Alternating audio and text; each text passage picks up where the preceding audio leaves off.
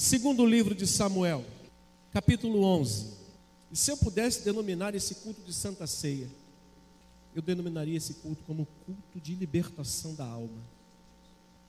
Quantas pessoas vivem com a alma aprisionada por doença e por um sentimento que eu vou falar hoje aqui,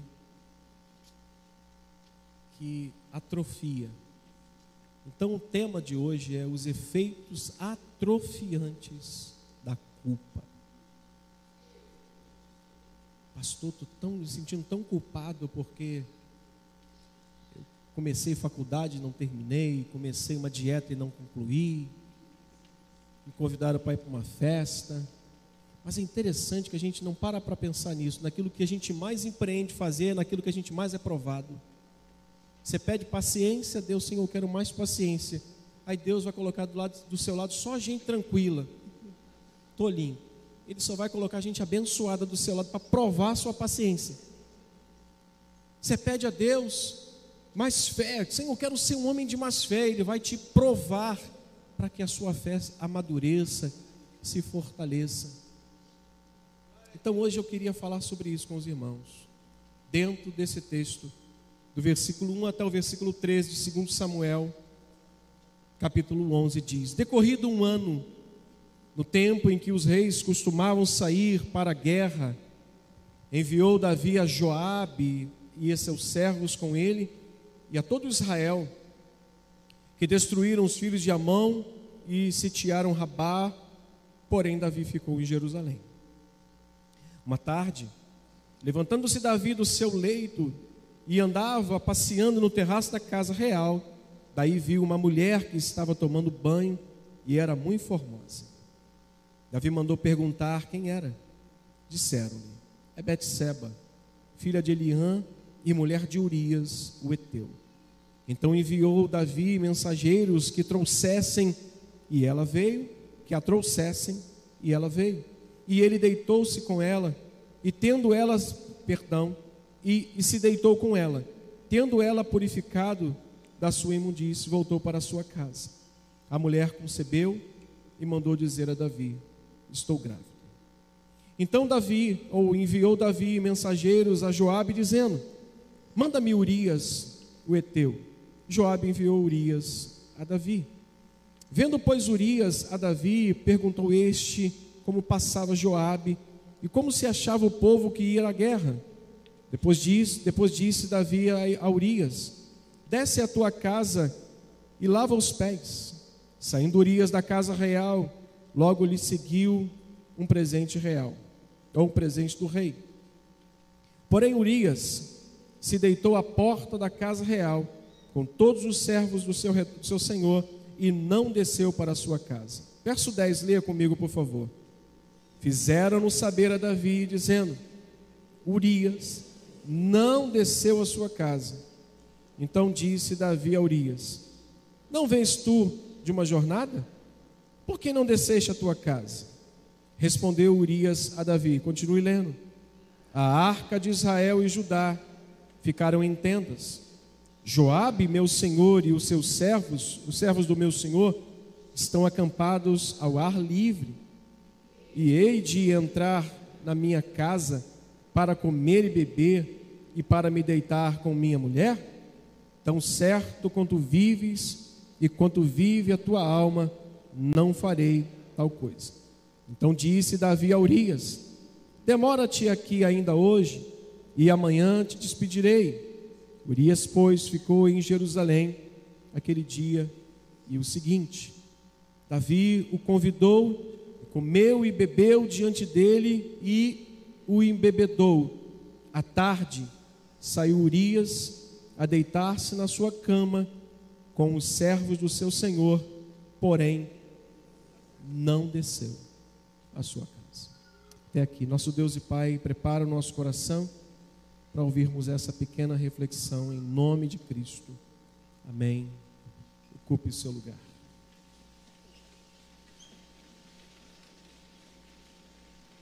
me dê a sua atenção. Tema que eu queria que os irmãos gravassem são os efeitos atrofiantes da culpa. A culpa não é um sentimento de pessoas doentes, como algumas pessoas pensam ser, mas de pessoas normais. Pessoas normais sentem culpa. O psicopata não. Psicopata é capaz de matar uma pessoa e comer um sanduíche e sentir o mesmo prazer. O psicopata é capaz de atropelar alguém, voltar com o carro e vir de novo e depois ir lá ir para casa e dormir tranquilamente, sem nenhum sentimento no seu coração. Porém, os seres normais, como eu e você, por qualquer coisa que a gente fez de grave, sentimos o que? Culpa. Acabamos sentindo esse e tendo esse sentimento dentro de nós. A culpa é um sentimento que chega até a nossa alma por um caminho que nós mesmos pavimentamos. A gente é que pavimentou essa estrada, que abriu ela com todo carinho até a nossa alma. Nós é que tiramos as pedras e endireitamos o caminho para esse sentimento adentrar a nossa alma. Não tem ninguém responsabilidade sobre isso, senão nós mesmos. A culpa que afeta a alma, ela é produzida por um pecado, por uma falha, por uma permissão, por uma omissão, por uma porta que nós abrimos, por uma transgressão. A culpa que é proveniente do pecado, ela foi aberta por nós até a nossa alma. Por alguma dessas questões aqui, ou transgressão, ou por um pecado, por uma falha, por uma permissão, por uma omissão. O pecado, irmãos, tem um efeito que esmaga, ou um efeito esmagador para a alma. Por quê, pastor? Porque leva o indivíduo, leva o indivíduo a um lugar, ou além de um lugar que ele não pretendia ir. Pensa comigo. Determinadas pessoas pensam em fazer alguma coisa errada, ilícita, mas elas não calculam que aquilo possa chegar a um nível tão alto, tão baixo, que elas, quando chegam, elas dizem: Uau, eu não imaginei. Por quê? Porque a força do pecado estrangula, esmaga a pessoa, seduz ela de tal ponto que leva essa pessoa onde ela não pretendia ir. Essa pessoa paga um preço que ela não imaginava que pagaria por conta do pecado que ela permitiu entrar na sua vida e esmagar agora a sua alma. Além disso, a culpa ela tem efeitos negativos também na vida do ser humano. E quando eu li o Salmo 51 e vi o pedido de Davi a partir do versículo 8, 9, 10 até o 13, eu percebi como Davi foi afetado por esse sentimento. Pela sua própria oração, pelo seu próprio pedido, a, o efeito negativo da culpa no ser humano é exatamente esse que eu vou falar aqui. Você pode discordar de mim, toda liberdade, mas essa é a minha reflexão acerca desse sentimento. A culpa abala o nosso senso de segurança em relação a Deus. Ela abala aquilo que nós acabamos de cantar, que segurança eu sou de Jesus. E agora desfruto do gozo da luz. Quando nós somos é, atingidos pela culpa, esse sentimento que é proveniente do pecado e que nós pavimentamos esse caminho para ela chegar na nossa alma e agora nossa alma está estrangulada, está esmagada por esse sentimento de culpa, uma das primeiras coisas que nós perdemos é a segurança em Cristo.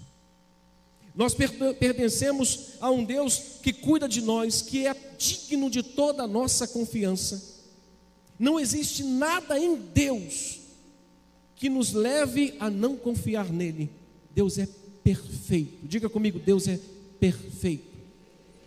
Não há nada nele de errado que leve o ser humano a não confiar nele. Porém, a culpa abala o nosso senso de confiança. Ficamos como que a nossa confiança abalada em Cristo. Será? Será que dá? Nós não temos mais aquela certeza de fé, porque a culpa está estrangulando, está esmagando, e esses são os efeitos negativos. É um sentimento de que ele está longe devido ao nosso pecado. Não, Deus está longe, eu não posso mais fazer nada. Ele esmaga. O segundo efeito negativo para o ser humano é que a culpa enfraquece a nossa confiança no viver diário. A gente perde a capacidade e a coragem de fazer coisas que lá atrás, em plena comunhão com Cristo, nós fazíamos. E até éramos ousados demais, porque a nossa esperança em Cristo era tanta que nós abusávamos. Hoje, com a culpa esmagando a nossa alma, nós enfraquecemos a nossa confiança no viver diário, não nos sentimos com confiança de realizar nada, porque nos sentimos medrosos, nos sentimos apáticos. Veja a oração de Davi. A oração de Davi no Salmo 51, se você quiser voltar, marque essa, esse texto e você vai perceber como Davi ora no Salmo 51. Ele esconde de mim, perdão, verso 8: Faze-me ouvir júbilo e alegria, para que exultem os ossos que esmagaste. Segundo alguns estudiosos, Davi passou um ano sob disciplina rígida de Deus. Uma pessoa sobre uma disciplina rígida, ela fica praticamente engessada na sua confiança. E foi exatamente esse sentimento, ele diz: Faze-me ouvir júbilo e alegria, para que exultem os ossos que esmagaste, esconde o rosto dos meus pecados, verso 9, e apaga todas as minhas transgressões. Cria em mim, ó Deus, novamente um coração puro, renova dentro de mim um espírito inabalável. Não havia mais a certeza, não havia mais alegria. Por esse pedido, nós podemos entender que os efeitos negativos, irmãos, da culpa levam a pessoa a enfraquecer na sua convivência e na sua confiança no viver diário. E por fim, a culpa nos impede de ministrarmos aos outros. Olha a oração que Davi faz a Deus. Então, Senhor, depois que o Senhor me restituir a alegria da salvação, eu vou ensinar os transgressores os teus caminhos, e os pecadores vão se converter a ti. A culpa tem esse efeito na vida do ser humano, esse terceiro efeito atrofiante do sentimento de culpa interrompe o fluxo da vida divina em nós para abençoar outras pessoas. Quando nos sentimos assim, é como se o fluxo da vida é um canal, ou um cano, ou um registro fechasse e a vida de Deus não passa mais por você e não chega mais a ninguém. Mas quando Davi pede, Senhor, restitui-me a alegria da tua salvação, e eu então, a partir disso, vou ensinar os transgressores a tua lei, é como se Davi estivesse pedindo, Senhor, abre o registro. Abre novamente o fluxo da vida em mim, para que eu ministre a outras pessoas. Há pessoas, irmãos, infelizmente, que estão exatamente assim. Perderam a confiança na vida, não fazem mais nada, estão apáticas, paralisadas por conta de alguma coisa que ela mesma é responsável, porque ela mesma permitiu, foi a escolha dela, foi a permissão dela para tudo isso acontecer. Quando Davi, irmãos, perguntou sobre Betseba e logo após se deitou com ela, não imaginou, não pensou que a situação chegasse aonde chegou. Ele imaginou que aquilo talvez fosse um flerte, aquela situação fosse de repente um, uma aventura passageira. É exatamente isso, irmãos, a força do pecado sobre a vida de uma pessoa que flerta com ele. A pessoa faz pensando que não vai chegar em lugar nenhum, mas irmãos, de Deus não se zomba. Tudo quanto o homem semeia, ele vai colher em sua vida um dia. Quando Davi então perguntou sobre ela e logo após chama e deita-se com ela, ele não iria imaginar que a situação fosse tão grave ou chegaria tão longe como chegou. Quando Davi soube da gravidez, tentou consertar o que fez, seguiu com o seu plano, seu pecado foi exposto e a criança morreu, não imaginou que aquilo lhe custasse tanto, fosse tão caro muito caro. Capítulo 11, vai nos mostrar o plano de Davi. Por três vezes, ele tenta consertar o seu erro. Olha o que, que ele tenta fazer no versículo 6. Ele envia mensageiros a, a Joabe e manda trazer Urias. E no verso 8, olha o que, que Davi tenta fazer. Leia comigo. Depois disse Davi a Urias. O que, que ele fala? Vai lá para tua casa, rapaz. Lava os teus pés. Vai lá que a tua esposa está te esperando. Você estava lá com aquela farda, suado, com aquela espada. Toma um banho, lava teus pés. O que, que a Bíblia diz? Versículo 9. Leia. Porém, Urias se deitou à porta da casa real. Leia o texto. E não desceu. Deixe-me falar algo com os irmãos aqui rapidamente.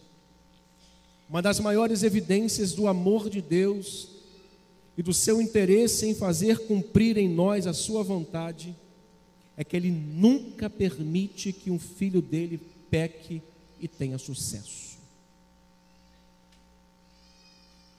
Essa é a maior prova do amor de Deus sobre a sua vida e sobre a vida de Davi. Ele tem tanto amor e tem um plano tão perfeito para realizar na vida daquele homem, na sua vida e na minha vida, que ele não permitiu que o plano de Davi tivesse sucesso. Vai lá, rapaz, para tua casa. Não. A segunda vez, versículo 10, fizeram-nos saber a Davi, dizendo: Urias não desceu à sua casa. Leia comigo. Então disse Davi a Urias: não vês tu, vens tu de uma jornada? Por que não desceste a tua casa? Respondeu Urias: A arca de Judá, a arca de Israel e Judá ficaram em tendas. Joabe, o meu senhor e os seus servos estão acampados ao ar livre, e hei de entrar eu na minha casa para comer e beber e para deitar-se com minha mulher, tão certo quanto vive e quanto vive a tua alma, não farei tal coisa. Meus irmãos, por três vezes Davi tentou consertar seu erro, porém Deus não permitiu que tivesse sucesso no seu plano pecaminoso. Deixa eu te falar mais uma vez isso, para poupar a vida de um homem. E até mesmo para poupar o plano que ele tem para realizar na vida de alguém, ele não permite que o sucesso de uma pessoa em pecar siga, vá em frente. Continue fazendo aquilo. Eu creio, irmãos, que o que faltou a Davi seja o que tem faltado a algumas pessoas hoje: saber a hora de parar de seguir. Parece até engraçado quando você ouve. Nós precisamos saber a hora de parar de seguir. Precisamos saber a hora de parar. Não vá longe demais no seu pecado. Não vá longe demais nos seus pensamentos. Não crie ideias para tentar sair de uma situação em que você já está mergulhado nela. Não tente obter sucesso em coisas erradas, porque Deus nunca permite que um filho dele peque com sucesso. Não permite. Por sua graça maravilhosa, ele olha e preserva este filho não permitindo, e ele faz o terceiro pedido, a terceira tentativa a Urias. Lá no versículo 12, ele diz: Então disse Davi a Urias: Demora-te aqui ainda hoje, e amanhã te despedirei.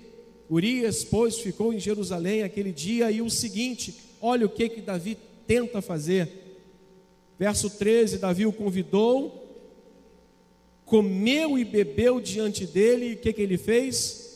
o embebedou e levou ele para casa, porém não desceu para a casa dele. Deus não permite que as pessoas sigam no seu plano pecaminoso e tenham sucesso. O que, que nós aprendemos com isso, irmãos? Nós aprendemos que nós precisamos saber discernir os sinais que Deus está dando para nós pararmos de seguir com a prática errada.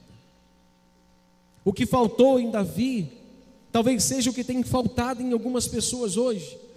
Saber a hora de parar de seguir com os maus desígnios do coração, saber discernir os sinais. Ouça isso.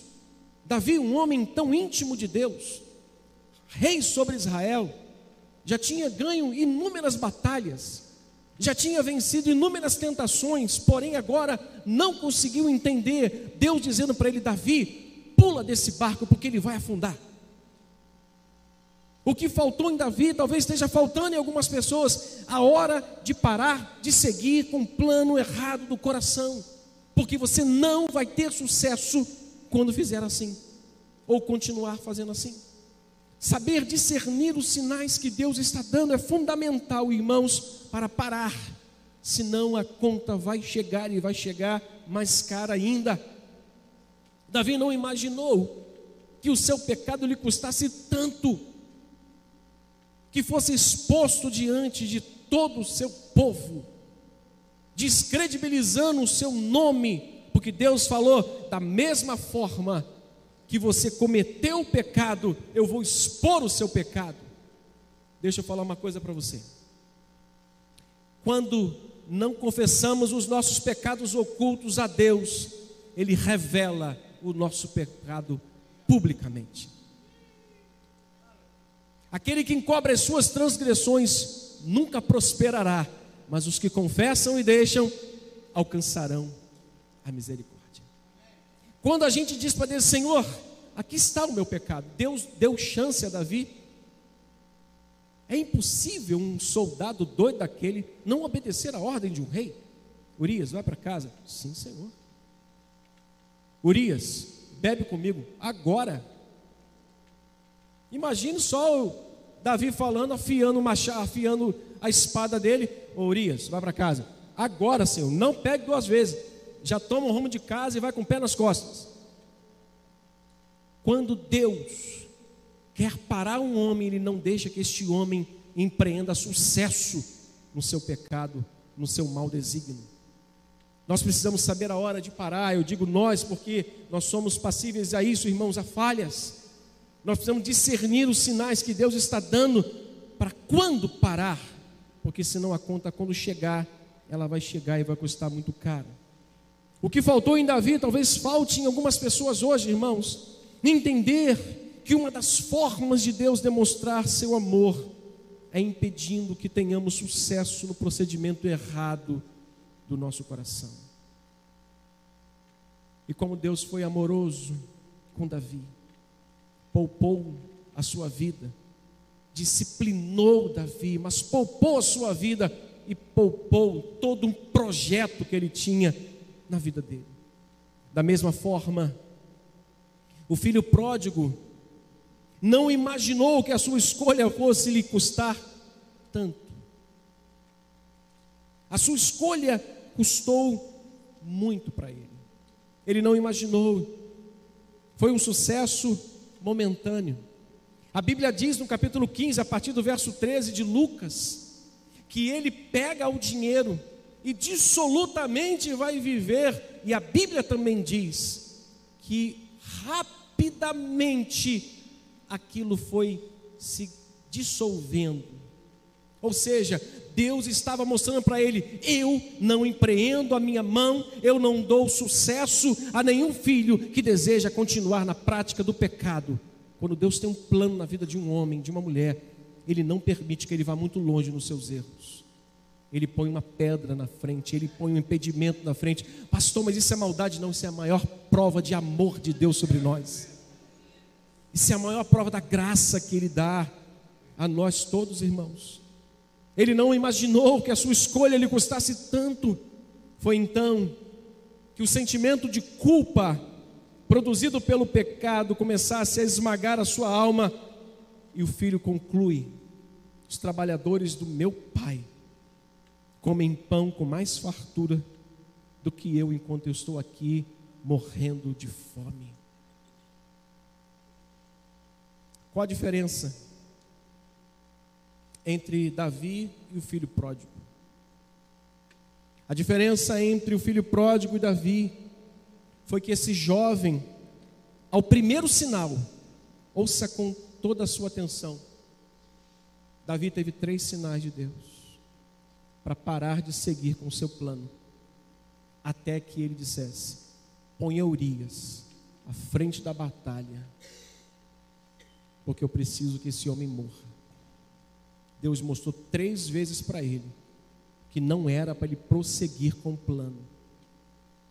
Precisamos, diga comigo, eu preciso aprender a hora de parar. Diga comigo, eu preciso discernir os sinais que Deus tem me dado. Diga comigo, eu preciso entender as diversas formas que Deus demonstra o seu amor a mim. A diferença entre o filho pródigo e Davi foi que esse jovem, ao primeiro sinal que a sua escolha não teria sucesso, percebe que seria a hora de parar e voltar. Que, que ele faz? Ele se lembra. O Espírito Santo lembra ele. Ele diz: Quantos trabalhadores na casa do meu pai comem pão com fartura, e eu morro de fome. Levantar-me-ei, irei ter com o meu pai, e direi para ele: Pai, pequei contra ti e contra os céus, já não sou digno de ser chamado seu filho, trata-me como uns desses teus funcionários. A Bíblia diz que ele se levanta, volta para sua casa, e o poder, irmãos, ou a força que o levanta, e o convence do seu erro, é a mesma força, o mesmo poder que está sendo anunciado nesta noite aqui, que é a palavra de Deus, que é o poder da verdade, e a verdade é só essa, irmãos, não outra. Só na casa do Pai nós vamos encontrar fartura de pão e fartura de paz para nossa alma.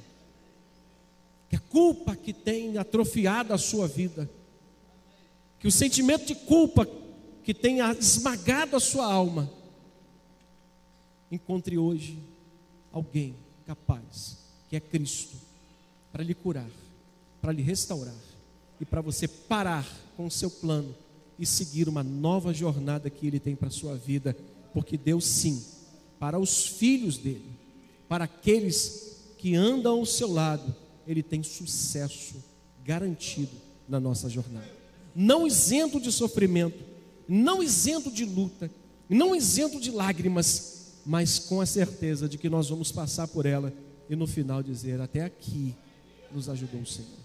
Que Deus te cure nesta noite e te liberte desse pior sentimento que atrofia a alma de uma pessoa, que é o sentimento de culpa.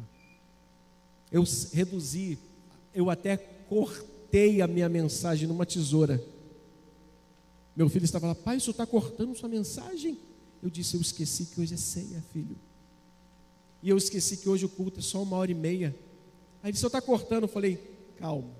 Eu cortei, eu colei, que eu escrevo à mão, manuscrito, e deixei a outra parte, uma outra oportunidade. Por isso eu vou parar aqui. Que o Senhor nos traga cura nesta noite. Que nós estamos diante da mesa. Que ao pegar os elementos hoje, eu quero já convidar os meus pastores, por favor, e os homens, que ao, quando pegarmos os elementos aqui hoje,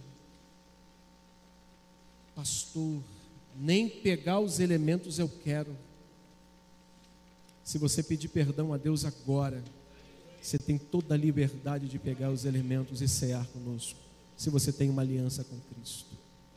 Nosso Deus e Pai, que o teu santo e maravilhoso Espírito possa nos permitir, ó Deus, chegar a esta mesa com liberdade, sem culpa alguma, sem nenhum sentimento acusatório, e nos fazer chegar diante de Ti, nos alimentarmos de Ti, porque Tu és a verdadeira comida e a verdadeira bebida, e quem de Ti se alimenta, por Ti também vai viver. Abençoa os elementos e aos que vão servir, em nome de Cristo. Amém.